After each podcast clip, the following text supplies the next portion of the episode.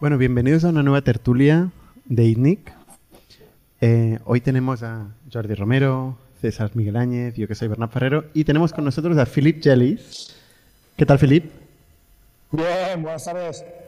Philip es fundador de Cantox, que está actualmente en París ahora mismo y que se ha conectado para explicarnos un poco qué ha pasado, ¿no? Ha salido justamente el martes, salieron dos noticias, ¿no? Nos hemos pisado un poco ahí, perdón, Philip. o al revés. Y, y, y, en número, sobre todo, nos hemos pisado. Y nos hemos pisado el número también, ¿no?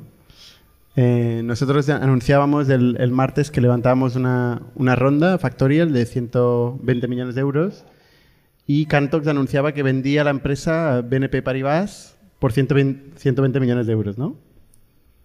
Bueno, en realidad, como siempre en esos casos, no quieres dar el precio porque el comprador no lo quiere dar y siempre hay un periodista que dice, bueno, voy a buscar la valoración y se inventa un número que siempre es un número equivocado.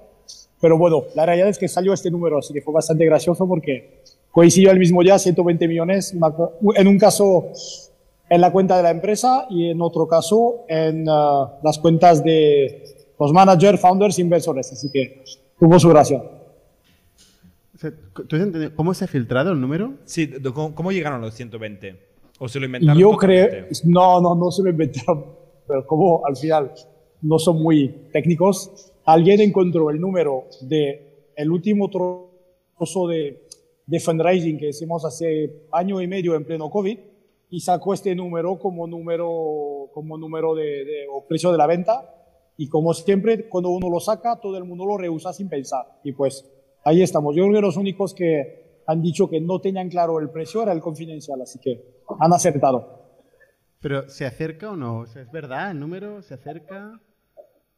Es como todo, cuando es una ronda y que más tarde vendes, en general vendes mejor que el precio de la última, de la última ronda, así que... ¿Pero es el, es el doble de mejor, Philip, o es eh, 50% Ah, mejor? es- eso solo po- te lo podré decir un día en una, en una cena nuestra.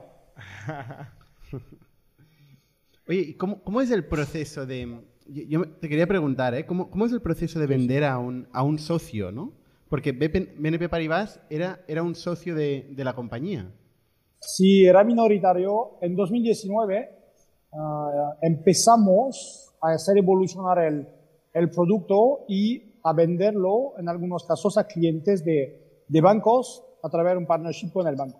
Y BNP fue el primer gran banco con quien montamos este tipo de partnership.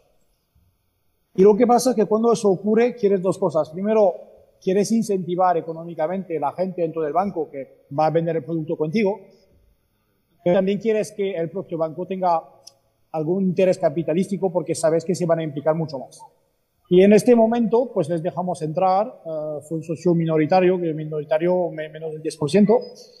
Y durante esos tres años, pues ha ido bien. En el partnership hemos empezado a conocernos, a vender a clientes juntos. Y al fin y al cabo, a principios de 2022 queríamos dar liquidez a nuestros inversores, parte que habrá sido porque están con nosotros desde el 2014 y ocho años es bastante tiempo en el mundo VC.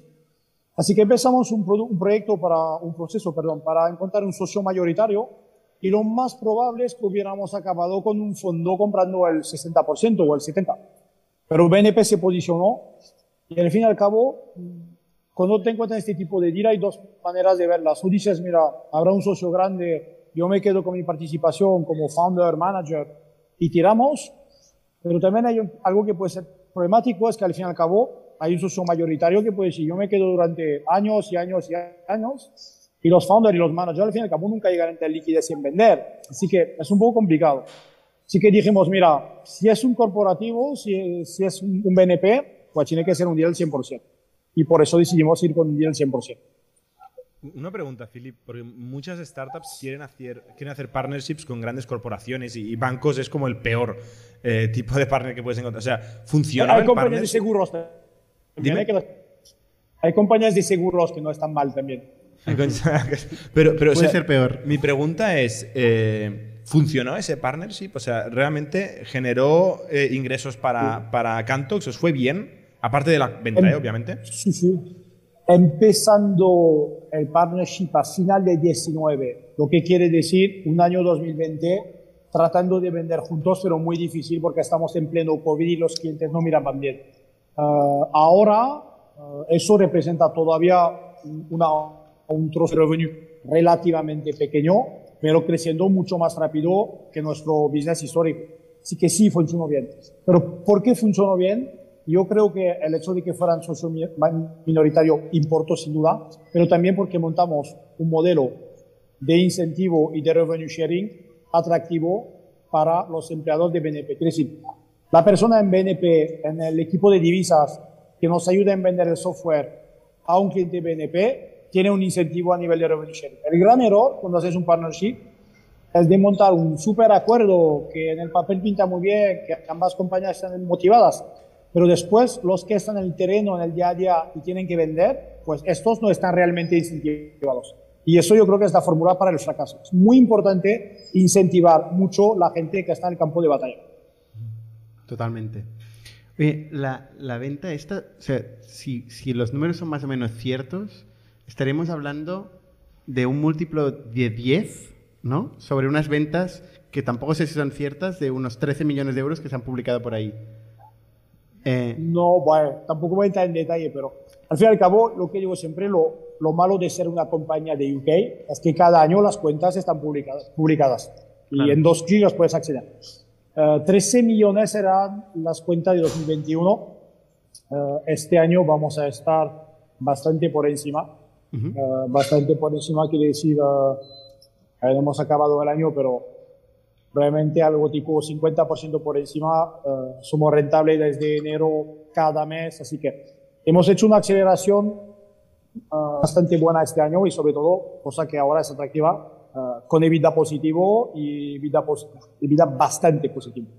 Así que hubo, hubo un cambio drástico, ¿por qué? Principalmente porque básicamente desde el COVID estamos en una trayectoria buena de 50-60% de crecimiento al año, quemando muy poco dinero. El COVID nos ralentizó porque una parte de nuestros clientes y en particular Mundo Travel, básicamente tuvo ventas que cayeron un 90%. Y como parte de nuestro revenue viene del volumen de divisas que cada cliente hace y que Travel era un trozo grande, pues tuvimos ventas que cayeron. Pero sabíamos que después del COVID, pues iba a rebotar. Y desde enero, que hemos visto Mundo Travel rebotando, empezamos a diversificar mucho la cartera de clientes, así que ahora al final nos beneficiamos mucho del trabajo duro que hemos hecho durante la parte COVID. 2020 y la mitad de 2021, que fue un, un momento complicado, entre comillas, aunque teníamos cash y al final sabíamos que lo íbamos a pasar, pero fue un trabajo duro, que era un trabajo de picar piedras para diversificar y para esperar el rebote del mundo travel. No me acuerdo en el podcast que hicimos contigo si te llegué a preguntar si querías o no querías vender. lo, voy a, lo voy a buscar. Pero ¿por qué vendéis? ¿Por qué decidís vender? A ver, buena pregunta, porque con la trayectoria que tenemos ahora, podríamos haber sido, que sí, somos rentables podríamos seguir creciendo como mínimo 3-4 años al 40-50% al año, otra vez de manera rentable sin necesitar más cash. Pero al fin y al cabo, yo digo, a partir del momento que dejas entrar a un VC en tu empresa, sabes que un día habrá que vender. No, vender neces no necesariamente, ¿no? Philip, no, no necesariamente. pero, pero, tienes, hay, hay, dos opciones. O vendes la participación del VC a un private equity o a quien sea, o acabas en bolsa. Cuando acabas en bolsa es una manera de vender. Y, tengo amigos que, que, han listado empresas en el Nasdaq y todos te dicen, la gente que lista en el Nasdaq por 1, 2, 3, 4 billones es que no ha llegado a vender la empresa. Y al final es un listing defensivo porque como nadie te quiere o puede comprar, tú acabas cotizando por un par de billones. Pero no es un buen listing. Los buenos listings son los que entras en bolsa a 10 billones, 20 y que después eres una especie de cohete hasta los 100 billones.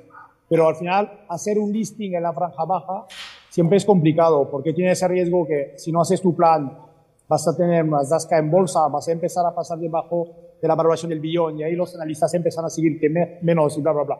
Así que dijimos, mira, hemos aprendido mucho, era nuestra primera empresa, funciona bien, es un buen negocio, súper especializado y robusto, tiene camino delante, pero no vamos a ser una empresa que va a facturar 10 mil millones.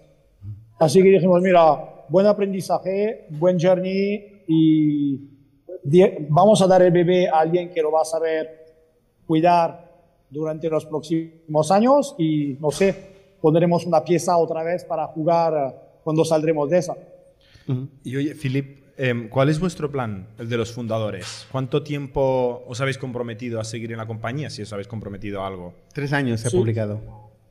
Eh, Eso es un número de verdad, nos quedamos hasta finales de 25.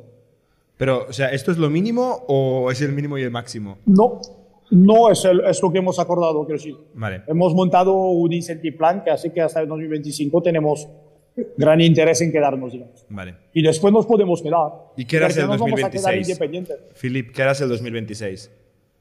A ver, está lejos, pero no sé si será en 26, 27 o cuando sea, pero seguro es que habrá otra empresa fintech. Eso no cabe duda. O sea, empezar otra empresa, fintech, ¿eh? Sí, sí. Empezar Yo, otra yo lo veo en la playa. ¿eh? Yo lo veo en la playa como mínimo un año. yo No, lo veo en la yo- playa yo en los no- próximos tres años. Yo no me lo. También. No, eso tampoco, eso no lo digas porque no, No, se, van, se van a cabrear. No. Ah, mucho, tiempo, mucho tiempo en la playa te, te aburres. Aunque me encanta leer y me puedo pasar una semana en la playa y leer dos libros seguidos, pero seis meses en la playa no es lo mío. No, seis meses en la playa aburre, al final. Oye, Sin ¿cómo, duda. cómo ha sido el No lo proceso? sabremos nunca. No, no lo sab- no, ni idea. ¿Cómo ha sido el proceso eh, de la venta? ¿Habéis cogido un, un investment banker? ¿Lo habéis hecho vosotros? ¿Habéis visto No. otros candidatos a comprar? ¿O simplemente habéis hablado con BNP Paribas? No, no, hemos cogido, eh, hemos cogido una- un investment banker, banker, hemos cogido FT Partners, que en el mundo fintech es, es el investment banker más, más grande y más visible, mucho más en Estados Unidos que en Europa, porque los deals grandes son ahí. Eh, a principio yo, yo te hubiera dicho que la probabilidad más alta era de tener un private equity que iba a comprar el 60-70% de la compañía. Pero al fin y al cabo, como BNP era minoritario y estaba en la compañía, evidentemente quisieron mirar el deal. También hubo otros bancos, pero al fin y al cabo, con el tiempo que pasó, teníamos varias posibilidades, que varias ofertas de private equity, eh, pero BNP vimos que era el más natural, porque nos iban a dejar llevar la compañía de la misma manera que la llevamos a medio plazo. Un private equity eventualmente era un play muy diferente porque ibas a tener mucho más presión al crecimiento cuando al final el banco te deja crecer de manera más natural y no se mete tanto. Y lo vimos como una transición mucho más natural y sana que realmente un private equity. Y aparte de esto, ¿era la que pagaba más o no? Eso no te voy a decir, pero no había, no había diferencias sustanciales entre un deal y otro. Ha- Había una diferencia que un private equity no te compra el 100% en ese caso, pero a nivel de condiciones no había diferencias significativas. Y hay, un- hay una pregunta que muchas veces los emprendedores hacen, que es la idea de meter a un, a un inversor industrial en el cap table, ¿no? Porque de alguna forma en un proceso de exit como el tuyo, eh, saber que hay alguien en el cap table que tiene un derecho de adquisición preferente, porque tiene acciones de la empresa, eh, pues puede hacer No, que... no lo tenía, es un, es un buen punto, pero no lo tenía. No lo tenía. En ese ya, en ese ya quisimos que no lo tuviera. O sea, se puede renunciar, y- porque en España, por ejemplo, esto viene de serie con la ley, ¿no? La ley de sociedades de capital. Ah, ahí no te sé decir porque Sí. somos empresa UK, pero nosotros claramente cuando entró en 2019 dijimos no hay derecho preferente a comprar acciones y en caso de un proceso ah, no vais a estar informado del proceso. No estaba informado del proceso. Bueno, es que esto... Sí, sabían que había, sabían que había un proceso, pero no iban a ver ah, ninguna oferta de nadie más, no iba a tener ninguna información sobre cómo avanzaba el proceso. De comillas, a partir del momento que lanzamos el proceso, cualquier cosa o información del proceso, ellos iban a ciegas. Si hacíamos una call de, del board para hablar del proceso, pues ellos no estaban en esa call. Eso es súper importante porque si no, quiero decir, al final, que están en la mesa, ven lo que pasa y pueden siempre, entre comillas, jugar y reaccionar y tratar de sacarse el mejor deal para ellos, entre comillas. Eh, si van a ciegas es mucho más difícil, al final van a jugar como cualquier otro inversor. E- Eso es clave cuando vas a sentar un, un industrial. Si entra con una aparición minoritaria, no puede tener derechos preferentes, porque eso te jode un poco la dinámica. Y oye, Filip, eso es evidente que es mejor lo que estás diciendo, pero teniendo en cuenta que erais novatos, como dices tú, eh, ¿cómo se os ocurrió poner esto? ¿Teníais un abogado muy bueno eh, o, o os vino por ahí? de memoria fue de memoria fue eh, un consejo bastante claro, si lo puedo decir, del board. Alguien del board, no VC, no, no me acuerdo quién de los dos ahora de, de parte de Brasil, dijo, si entra un banco, tiene que entrar sin ningún derecho preferente Ok. y si un día hay un proceso que quieren estar dentro, no pueden saber lo que está pasando. O sea, los inversores sí que aportan valor, ¿eh? Eh, a veces en el día a día no tanto, pero a veces cuando hay cosas gordas, pues sí que un detalle te puede cambiar mucho las cosas de, de cara a futuro. Qué bien. Y oye, lleváis 11 años y medio con Cantos, que se dice rápido, ¿eh? Wow, depende cómo, depende cómo lo cuentas. Si miras realmente creación de la empresa, junio 2011, así que serían 11 años y 3 meses. Si miras cuando realmente nos pusimos a curar, te diría casi 12. No está mal, no está mal. Y dicen que en B2B para crear una empresa, estabilizarla, que sea robusta, es una década. Bueno, después puede ir más rápido o menos, pero yo creo que es un buen número. El, el, el éxito instantáneo, eso en sí, No sí, existe. pero la realidad no mucho. No existe, desde luego. Y oye, teniendo en cuenta que estamos en un momento de crisis mm, financiera y de mercados globales muy bestia, con una incertidumbre y una volatilidad muy grande, eh, ¿habéis llegado a, a temer por el deal? O sea, ¿han habido momentos en los que habéis dicho, mierda, que no vamos a firmar, que se va a caer, que nos van a renegociar? ¿Cuándo lo firmasteis No- esto? no si, se, si se anunció ayer, Philip, ¿cuán- Ah. cuán- ¿cuánto tiempo hace que se firmó esto? Mira, te puedo decir, eh, se firmó martes a las 11 la última firma y se anunció martes a las 6 y media, a las 5 y media. Hostia, Sí, porque la dificultad, no sé dificultad, pero cuando, cuando tienes un comprador así, eh, en particular, eh, institución financiera que cotiza en bolsa, ya. eh, no puede anunciar eh, Ya. durante las horas que el mercado o la bolsa está abierta, Ya. que por defecto es 8 de la mañana o 5 de las 6, y evidentemente no pueden anunciar hasta que el contrato esté firmado por el, y atado al 100%, Ya. y a partir del momento que está hecho, no quieren dejar pasar tiempo porque tienen un poco miedo de que haya un leak. Claro. Así que realmente eh, se anunció cinco horas después de la última firma. ¿Y cuánto tiempo habéis tardado desde, desde el, el handshake, desde que acordasteis la operación hasta el martes? ¿Qué ha pasado? ¿Una semana, un mes, tres meses? que llamas el handshake. Es muy conceptual eso. Eh, desde que firmamos, te digo, desde que firmamos el term sheet, eh, lo firmamos en julio. No te sé decir qué día, no me acuerdo bien. Si cuentas que una empresa así, una institución así, en agosto se complica, eh, básicamente un trozo de julio, septiembre, eh, dos meses entre el term sheet y realmente todo, todo, todo firmado. Pues no está mal. ¿no? es, a ver, no, no está mal dado que es un corporate grande. Sí, sí. Y, y para contestar tu pregunta, ¿tuvimos miedo? No, no tanto porque, primero, otra vez, somos un negocio en el cual hay buen revenue, hay buen crecimiento, hay rentabilidad. Ah, lo hemos hecho a un múltiplo que no puedo decir, pero que es un múltiplo razonable de mercado por una empresa como la nuestra. Diez. Así que no es el típico deal que dices, tengo un múltiplo de locos y cada día que pasa con los mercados que se joden más, mmm, más en riesgo estoy que a este múltiplo no se haga el deal. Y, y otra cosa que fue también un poco de, de suerte, pero desde, desde enero ah, batimos budget cada mes, cada mes. Así que llega un momento que si tienes un negocio robusto, rentable, un múltiplo razonable que cada vez bate budget, para que se te caiga el deal, realmente tienes que tener mucha mala suerte.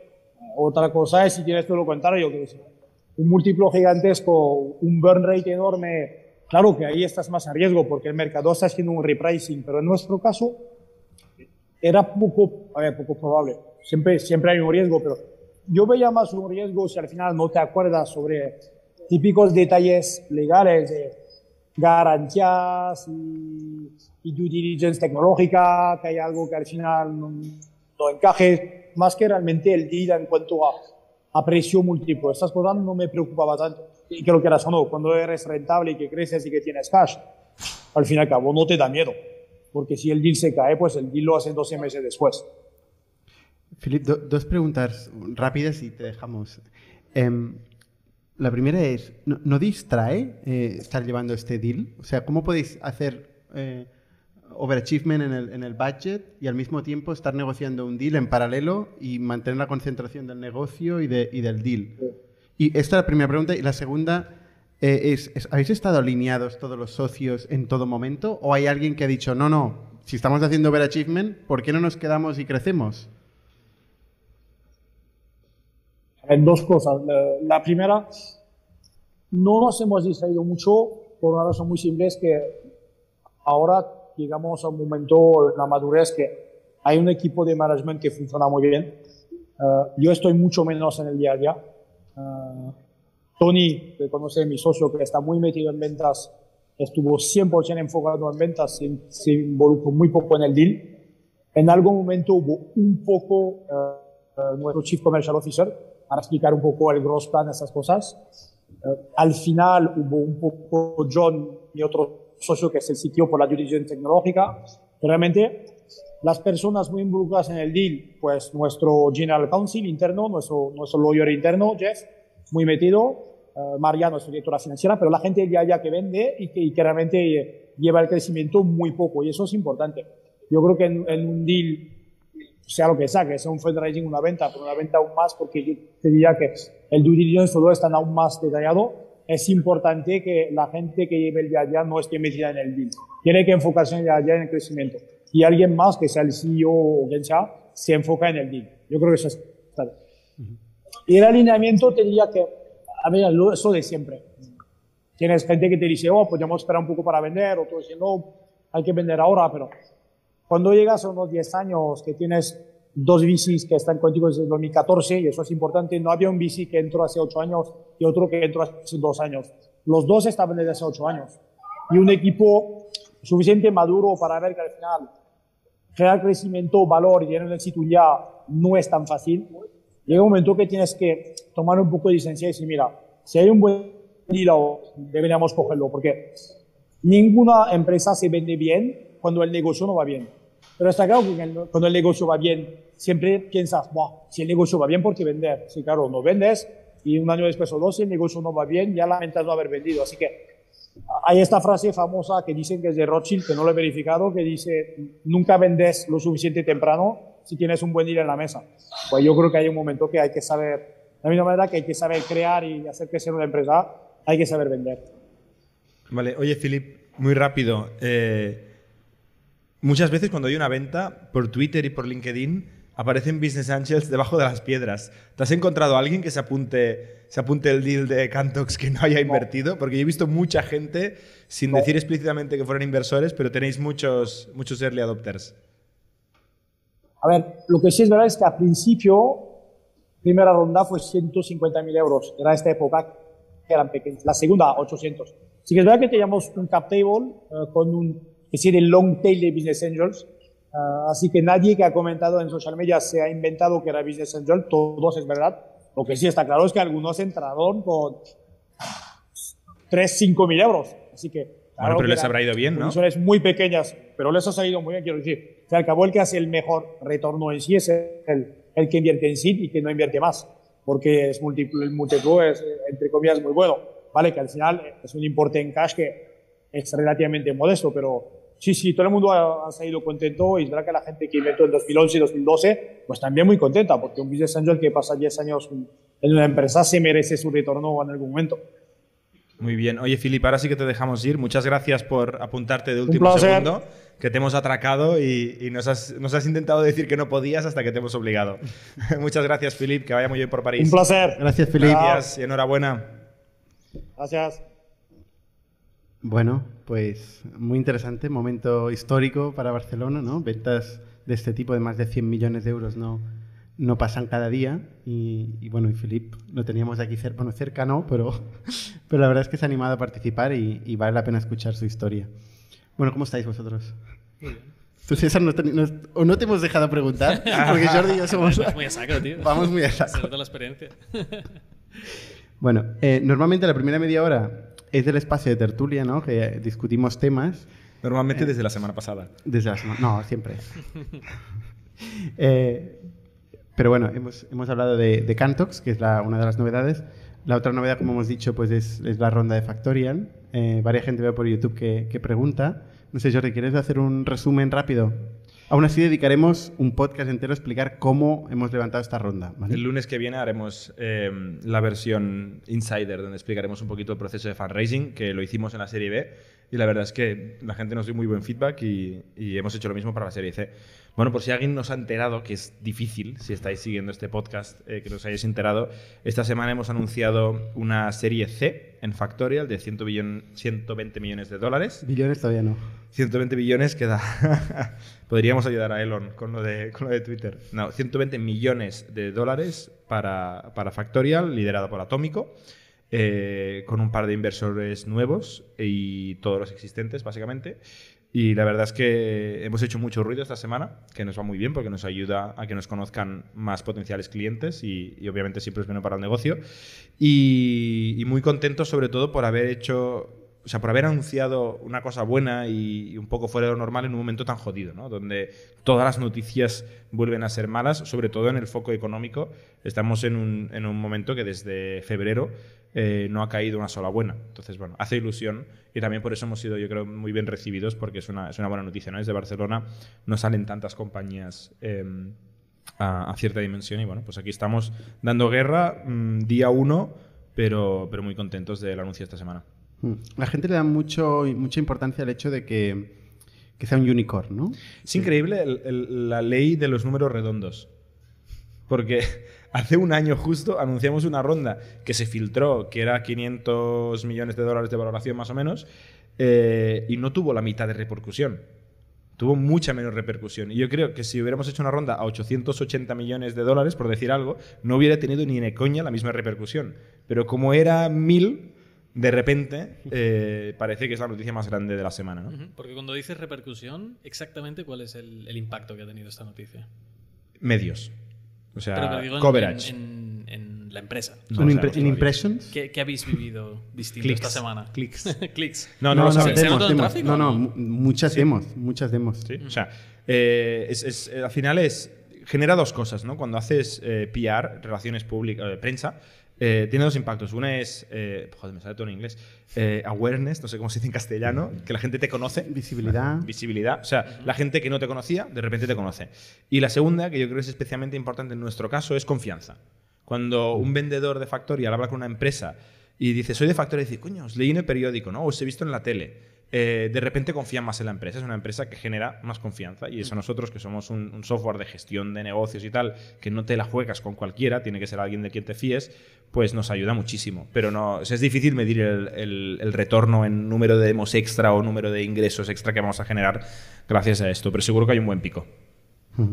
Luego te escriben primos terceros, ¿Ah, sí? Muchos amigos. muchos amigos que, no Muchos que amigos vuelven. Sí, sí. Un saludo a los 800 amigos que no sabía que tenía. Sí, sí. Pero bueno. No, es, es- yo creo que vale la pena y, y además lo hemos visto. ¿eh? O sea, vale la pena planificarlo. Lo hemos hecho por una vez de forma planificada, con PR, con PRs locales. Ujú. Eso me interesa. ¿Cuál, cuál es el proceso, así resumido, eh, Jordi. para aparecer en prensa a este nivel? A ver, eh, lo tenemos que hacer mucho mejor la próxima vez, ¿eh? Pero lo hemos hecho mejor que las anteriores, que esto ya es buena señal. Y básicamente lo que hicimos es que hace tiempo ya, cuando la ronda estaba un poquito encaminada, pero todavía no estaba todo cerrado, hubo filtraciones. No la semana pasada que se filtró en un periódico español, sino hace más tiempo. Y nos llegó que un par de medios grandes internacionales lo querían publicar y ahí nos acojonamos y nos fue muy bien, porque nos pusimos las pilas y dijimos, oye, si hay una filtración, al menos estemos casi listos para poder tomar control de la situación y que no filtren cualquier cosa, sino que les enchufemos una noticia en 24 horas y tengamos algo menos más o menos serio. ¿no? Y esto nos ayudó a prepararnos, porque nuevamente yo creo que nosotros, que no somos gente que viene de la comunicación corporativa, eh, pues tendemos a pensar esto es una tontería, se hace en un momento y no, lleva tiempo, lleva semanas preparar esto. Y empezamos ahora un mes o un mes y pico, con un borrador de la nota de prensa, mirando los números que queríamos compartir, buscando eh, clientes, quotes de los inversores, medios a los que los- O sea, ha habido bastante prepara- preparación. En nuestro caso es especialmente complejo que nuestro mercado no es global, sino que son muchos mercados locales y queremos mucha repercusión. Nosotros nos da un poco igual la cobertura global. Nos importa la cobertura local en muchos sitios. Entonces, eh, ir buscando contactos en todos estos países. Hemos trabajado con diferentes agencias de PR, de, de Public Relations, algunas que ya teníamos nosotros y otras que de hecho nuestro lead investor atómico eh, tenía. Entonces, hemos colaborado mucho con nuestro lead investor. Esta es una de las ventajas de, de Atómico, es que tiene servicios centrales y uno de los servicios centrales que tiene es, es prensa y nos hemos apoyado en, en ellos, más en nuestro equipo de marketing interno. Y, y hemos puesto un par de personas eh, a liderar la carga y a coordinar. Lo hemos hecho casi bien y ha salido muy bien. Pero, pero o sea, hemos hecho algunas cagaditas que, que nos han costado un par de, de impactos buenos que podíamos haber tenido y no hemos tenido. Pero Sin bueno, ir más lejos, esto, ¿eh? una cosa divertida es el, el- mientras Jordi estaba diciendo, sobre todo, que nadie filtre nada, estaba Jordi como un paranoico, que nadie diga nada y tal. Yo siempre hablo más de la cuenta, pero en este caso no fui yo el que hizo el leak, sino fui, fuimos nosotros mismos que publicamos en Facebook, Hostia. ¿Ah, sí? en Facebook toda la nota de prensa. El viernes No. pasado. El viernes pasado. El viernes No. pasado. Por suerte nadie mira Facebook. Os juro que el viernes, durante 10 minutos, en la página de Facebook de Factoria, Estaba todo. se anunció que Factoria le había levantado una ronda Y con no lo todas. vio nadie. No pasó nada. Lo vio un eh, Carlos, el Chief Product Officer de Factorial, que es de generación Facebook, parece ser. Saludos, Carlos, si nos miras. Y nos dijo, hostia, estaba en el baño y he visto esto. Y, Más detalles. No lo sé, más detalles. Pero ahí, obviamente, todos histéricos y lo borramos en menos de 10 minutos. Pero sí, somos unos cracks. Y bueno, ha habido una filtración, pero, pero bueno, tampoco ha sido. Tenía todos los detalles relevante. mal. Así que. Claro, había un rumor, ¿no? ¿O habláis No, hubo una filtración en el Ah, periodo. ¿sí? No, rumor. O sea, en el mundo Venture Capital lo sabía todo el mundo. Porque eso lo aprendemos que hablan, hablan Sí, sí. mucho. Y, pero no se filtró la realidad en prensa, pero sí que un periodista se enteró de que había pasado algo y creía que sabía lo que había pasado, pero tenía todos los detalles mal. Por suerte. ¿Medio nacional o internacional? Eh, de España. Y otra cosa importante ha sido coordinar todos los medios locales. Nosotros uno de nuestros canales es PR en cada país, que hemos ido desarrollando con el tiempo. El problema es que el PR normalmente está enfocado a recursos humanos, no es tanto corporativo, eh, pero en este caso hemos conseguido coordinar todas las agencias de PR y hablar de, de, Factorial, esta vez hablando de, la ronda. Y en algunos países hemos- nos han publicado más que en otros. Es un poco random. En algunos sitios, Brasil, por ejemplo, nos han publicado mucho y luego en otros países, pues menos. ¿eh? Pero nos ha pasado cosas raras que entre países se han pisado los medios. Por ejemplo, eh, bueno, no voy a decir en medio, pero dos grandes medios de, de negocios internacionales que tienen presencia local. Hemos hecho entrevista con el global, con el español y con el brasileño, concretamente en este caso, y entre ellos no se hablan. Y se ofendieron de que uno se creía que tenía como la primicia dentro del grupo y se enteró y lo publicó otro antes el brasileño, ¿no? Y cosas así. Pero bueno, oye, y aprenderemos. Somos un ecosistema de startups tech de Barcelona, creadores de Camalún, Kipu y Factorial, entre otras. Ofrecemos más de 5.000 metros cuadrados de coworking a startups y organizamos eventos diarios para discutir negocio y tecnología hasta la saciedad.